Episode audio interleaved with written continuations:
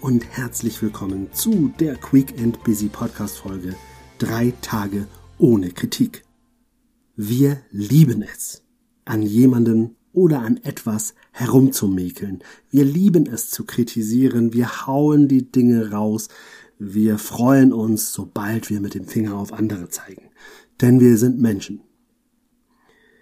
Aber mal im Ernst. Wer lässt sich eigentlich wirklich gerne kritisieren?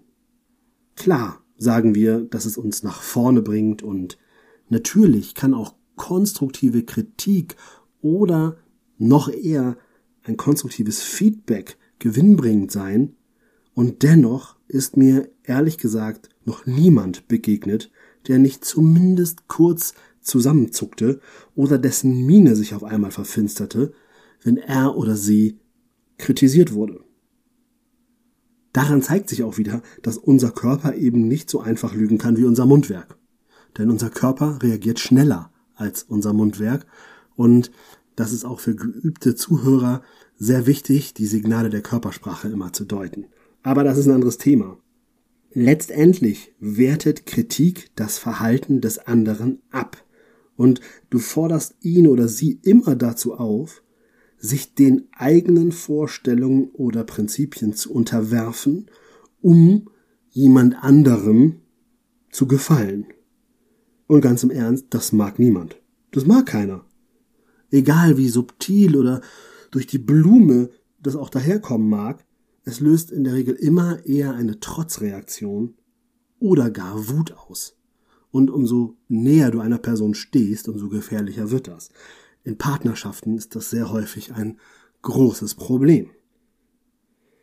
Das Spannende ist nun aber, und deshalb dieser kurze Input für dich, das Spannende ist, wenn du deinen Kolleginnen, Kollegen, Freunden, Partnerinnen, Partnern einfach mal sagst, klasse, dass du das und das probiert hast, probier's doch morgen gleich nochmal.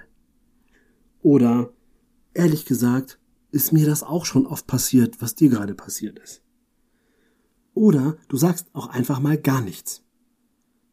Denn es geht mir nicht mal darum, dass du anfängst jetzt Feedback-Regeln, Ich-Botschaften und so weiter anzuwenden, sondern es geht mir darum, dass du aufhörst zu kritisieren. Dass du wegkommst vom permanenten Nörgeln über etwas oder über andere. Weil solange du das tust, zeigst du mit dem Finger auf andere und bist nicht bei dir. Und das ist erfolgsverhindernd und vor allen Dingen macht es dich nicht gerade beliebter. Und dabei ist es doch so schön, denn jeder möchte geliebt werden und beliebt sein, wenn du einen ganz einfachen Weg hast, nämlich fahre diese Kritik zurück. Das heißt natürlich nicht, dass du Weichspüler werden sollst und alles schön finden sollst, was andere machen, auch wenn dir der Kampf schwillt.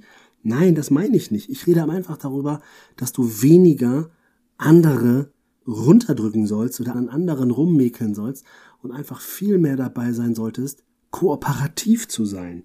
Also eben genau, wenn du sagst, Mensch, alles klar, schön, dass du es probiert hast, oder versuch's morgen nochmal, also in einer motivierenden Ansprache dabei bist. Denn interessanterweise führt es dich selber dahin, kooperativer zu werden und mit deinen Kolleginnen, Partnern und so weiter für eine gemeinsame Lösungsfindung zu stehen, also diese zu ermöglichen und eben nicht jemanden quasi noch einen reinzudrücken, der vielleicht ja selber auch eh schon weiß, war vielleicht doch nicht das Beste.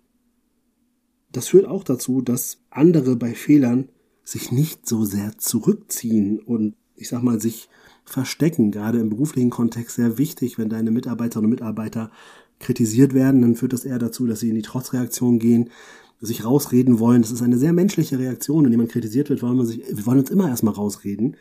Und durch dein Verhalten, dass du gar nicht kritisierst, sondern eher sagst, pass auf, coole Sache, lass uns morgen nochmal gucken.